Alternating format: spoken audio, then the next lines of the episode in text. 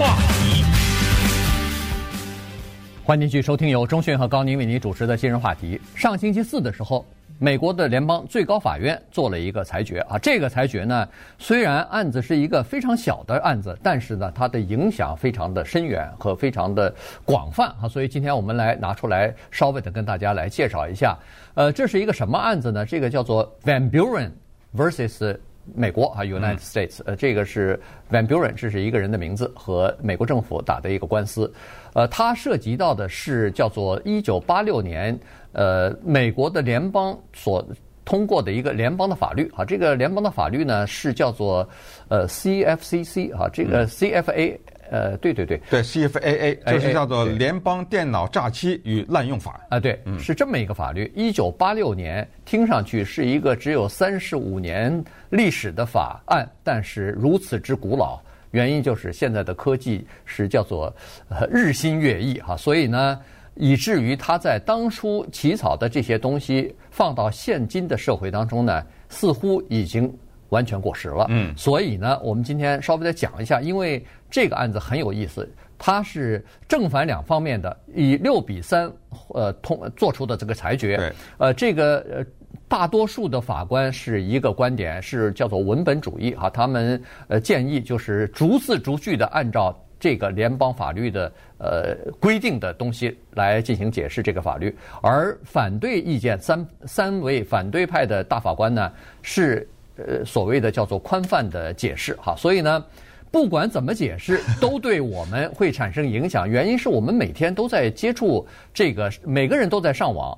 我我不管你是用手机上网还是电脑上网，我不相信有人不上网。然后你上了网以后所接触到的所有的东西，你在不知不觉当中有可能。就犯罪了。嗯，还是有人不上网。你妈，你妈就不上网，对不对？啊，呃，这个涉及到很多的人，光是上网还不是，呃，关键是你上网还要使用网上的一些功能哈。当然，有的功能我们很多人躲都躲不过。先讲讲这个背景，凡布伦 （Van Buren） 是怎么回事啊？乔治亚的一个警察，现在当然已经不是了。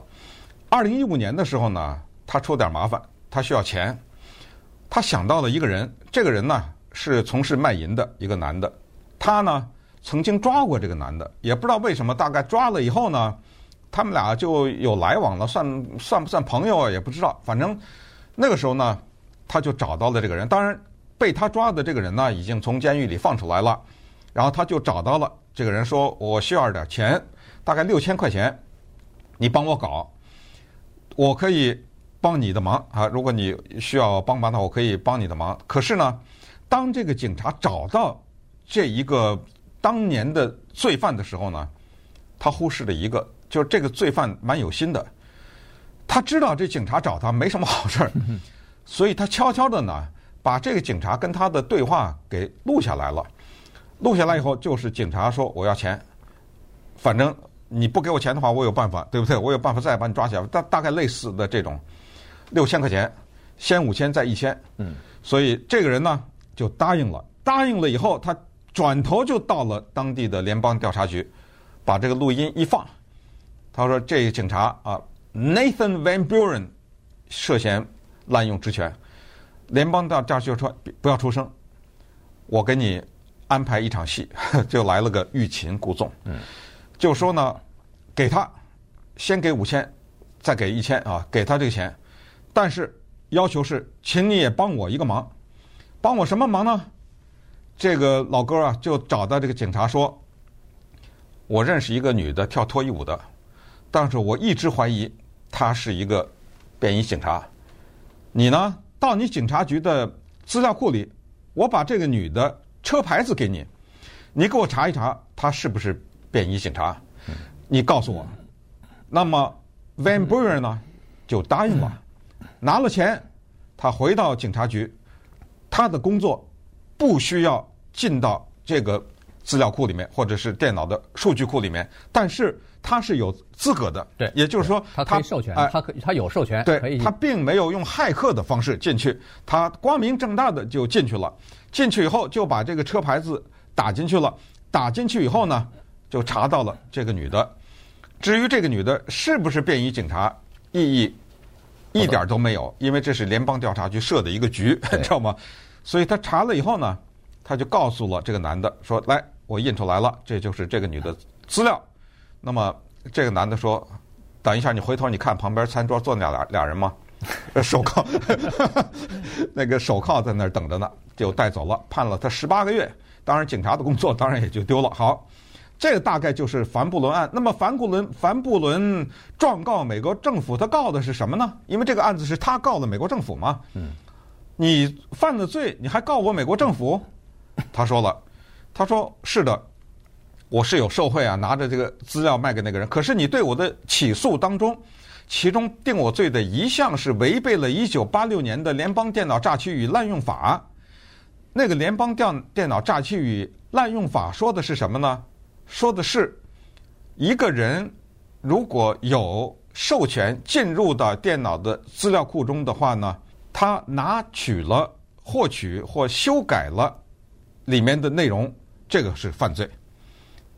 我不认为我犯罪，因为我首先经过了同意。首先啊，先澄清一点，就是如果一个人没有经过同意进入到任何电脑，这都是犯罪，而且犯的是联邦罪。对，啊，不是一个州和城市的罪。你没有经过人家的同意进入到电脑里，还别说拿资料，你看都不行。对，哎，这是犯罪。可是他说我有同意啊，我有授权啊，我犯了什么法了？我没修改啊，那个内容我没修改啊，对不对？哎，咱们就来看六比三的这个裁决跟你我都有什么关系？对。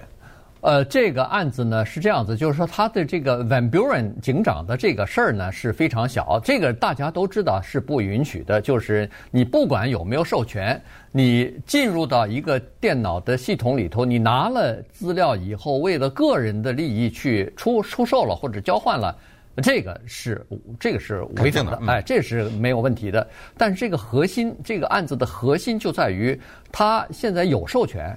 进入到这个电脑系统，获得了资料，然后又出售了。在这种情况之下，他是不是违反了联邦的法律呢？好了，这个呢就是六比三分歧的结果了。这个以呃六票赞成的大多数的大法官呢是认为这个并不违反加州呃不是加州了，就是联邦那个呃 CFAA，那就是这个。叫做电脑诈欺和滥用法，联邦法，这个并不，呃，并不违反啊。但是呢，有另外三位法官说是违反了。所以呢，我们就先来看看这个违反和不违反，它的界限应该怎么去划分啊？它是怎么样去做的？首先，我们刚才说的六位大法官基本上是呃，叫做。呃，文本主义啊，他们呢是文本主义，在保守派里边是非常流行的。也就是说，他逐字逐句的根据那个法案的措辞，哎，措辞。来严格的遵守这个法案措辞里边所规定的内容，对，他不不能任意的解释或者非常宽泛的解释，因为他们认为说，当时在起草法案的时候用这样的词，用这样的句子，它有它当时的道理，所以你不能说是按照我现在的呃想法，按照我现在的呃这个实际的情况来对那个东西进行滥加解释啊，他认为说这个是不可以的，于是呢，他们集中在了。这个文本上头，据说是其中有一个词叫做 “so”，S-O，这个词在这个文本里头使用之广泛和之复杂，以至于它影响了许许多多人对这一个句话或者对这一段这一个段落的解释。在这里头，我们就不展开了。原因就是说。我们也解释不清楚，对，因为这九个大法官都没解释清楚。哎，对，首先是这样，就是说那个警察把资料卖了，那是肯定犯罪了啊。对，呃，就要听清楚。只不过呢，因为当时对他起诉的多项当中，这一项他就是说进入电脑也是也是罪啊。他是说这个不行，你这个不能算我是罪。我过去那个十八个月的刑，当然可能都已经服完了，可能，但就是说你这个不行啊。怎么回事呢？是这样说的，是如果他进入电脑的这个是犯罪的话。那么 对不起，那我们可能都犯罪了。可能 Amy Coney Barrett 就是川普最后任命的一个女法官，是她写的。对这个多数的意见，她说如果这个东西的话，那么全犯罪了。几那个犯罪的人是数百万计的联邦罪。他举了了一些特别有趣的例子。我们在征婚网站上，对不对？对我们在脸书上面，很多的人其实做的是违法的事情。如果你是去追求一九追究一九八六年那个法律的那一款的话，所以呢，这是一个。可是大法官 Clarence Thomas 他是那三票之一啊，他是反对的。他举的例子也很现实。我告诉大家一个问题，比如说，他说很多人在公司的电脑上玩电子游戏，对不对？他举这个例子干什么？哎，我们听一听他们各自的的理由，以及六比三的这个裁决啊，对我们每个人的影响。今日话题，欢迎继续收听由钟讯和高宁为您主持的今日话题。这段时间跟大家讲的呢是最高法院上星期四做出的一个裁决啊，这个对我们呃日常生活，对我们呃民众来说呢，影响是非常巨大的哈。呃，原因就是说它涉及到我们上网的一些行为和一些呃就是上网做的一些事情吧啊，浏甚至包括浏览的一些网站。呃，在这个六位呃持。呃，就是呃，多数大法官的意见的人呢，他们是这样认为的，他们是说，呃，这个事情就是刚才所说的，呃，有授权上到网站上头去看到一些资料呢，或者说是没有授权，甚至没有授权，你看到了一些东西以后呢。他并不应该算成呃违反了联邦的法律。他是怎么说的呢？这个 Amy 法官啊，他是这样说的啊。他举了一个非常简单的例子。他说：“你看啊，现在有一个呃这个呃大家都喜欢用的一个交友的呃非常流行的这么一个网站 Tinder。嗯，在 Tinder 上头呢，它有这样一个要求啊，就是你要进到里头呢，它是要求说所有的用户啊。”你必须要提供个人资料，就是 personal pro 呃 profile 里头，要如实填写，哎，如实填写你的个人资料，要准确填写你的个人资料。如果你想要浏览其他人的资料和找到符合条件的你的对象的话，心仪的对象的话，那原因呃理由逻辑就是，你要想浏览别人的网站和别人的资料的话，您首先要提供你的。确切的资料，如果你提供的不是确切的资料的话，言外之意，您就没有这个资格去浏览别人的资料，因为你提供的是假的东西，你凭什么要看人家的真的东西呢？好了，我们就假设，像这样做的人可能还不止一个两个，个个几乎个个啊，把自己的身高填多写了两英寸，一米七，愣说一米七二，对对不对？这个是非常简单的，把自己的体重。说轻了，少说了哎，少少说五磅，这个很正常啊。我说的我我我说我上的，那到时候也可以解释啊。我说我最近稍微放纵了一下自己，多了五磅，那你怎么说呢？对，像这样的话，实际上从技术上讲，你就已经违反了这个授权了，这犯罪了。哎，这如果你要犯，如果你要是违反了这个授权，看了别人的资料的话，好，根据。呃，Clarence Thomas 的这个三位反对意见的大法官的话说，您就已经犯了叫做联邦罪了。这个时候，检察官可以对你提出起诉啊。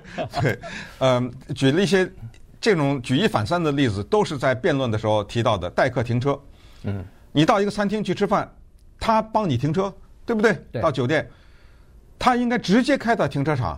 请问，如果这个带你停车的人，Thomas 说。他到城里兜了一圈，开着你的豪华轿车到城里兜了一圈就回来，你不知道嘛？对不对？这个犯法吗？当然犯法呀。他说，呃，再举例子，有一个人他要去开会，突然发现迟到了，没关系，我弄一个什么火警的警报，因为有些单位有这个东西，我发出一个火警的警报或者之类的，哎，大家一阵慌乱，哎，这样我就可以，就用撒谎的方式来。阻止一个会议的发生，或者推迟一个会议的发生。我再想到一个例子，很多人去把自己的高级的衣服拿去洗衣店，肯定不会自己洗嘛。嗯。人家洗衣店的人正好晚上有个约会，再穿一条，对 不对？对。我先穿一圈，我第二天再帮。我神不知鬼不觉，我肯定不骗你，我肯定帮你洗。但是他那个晚上把你的裙子、把你的西装又穿了一次，这个犯法吗？汤姆斯问：“那肯定犯啊，呃，对不对？”这个不犯法还得了啊，对不对？再说了，他说很多的公司规定，比如说员工不能在工作期间用公司的电脑，什么色情网站啦、玩游戏啊什么之类的。那么这个人就去了，就去这些网站了。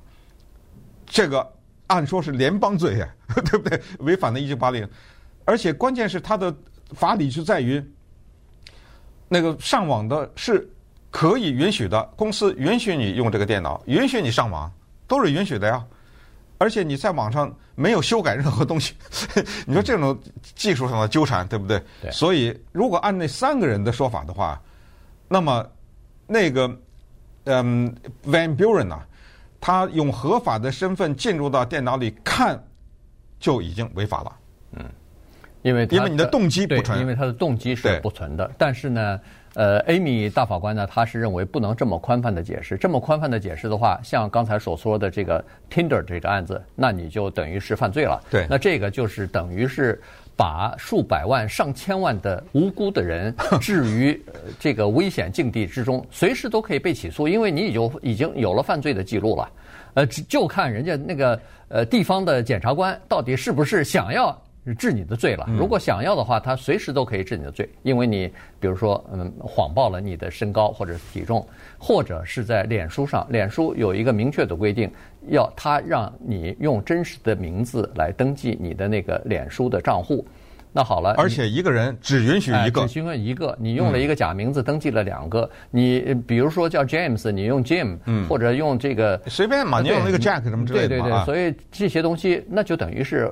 你用了假的名字，或者登记了两个以上的一个以上的这个账户，你就等于诈欺了。对，那你就等于是犯了罪了。你浏览的任何的网站上的东西，脸书上的东西，都是属于未经授权的，是，就是等于是违法了。那你听啊，未经授权这四个字啊，那是很重的四个字，因为授权，你的马上的问题就是由谁授啊，对不对？对，那你听，那么这里面呢，有一些。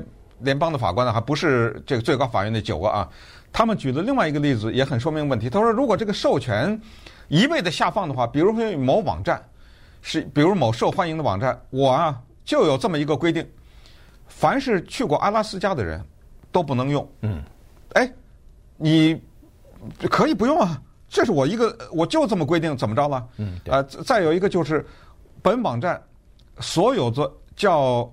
高宁的人都不能用，比如说，这是姓高的人都不能都不能用。对，他犯法了吗？没有啊，这我的网站啊，我就这么规定，怎么着？那么，如于是有一个姓高的人，他就想用，比如说，对不对？或者不知道你进去了啊，就进去了。对，如果说纠缠的话，那就犯罪了，怎么办？所以这个就无穷无尽的展开了，知道吗？对，有的时候，呃，中讯肯定也接触过，我相信很多的这个听众也都是有。你收到一个电子邮件，朋友发来的，它下面有一段话，是说如果这个邮件不是发给你的话。你不能看这个内容，不能 看。呃，我没有授权你给你，给你看，你立即呃告诉我，或者说是你就干干干脆干脆这个 delete 就删除。很多人一看这个邮件挺好，挺有意思的，或者是他并不知道，有的时候他呃误以为是发给自己的，结果一点开，对不起，你点开那一刹那就已经犯罪了。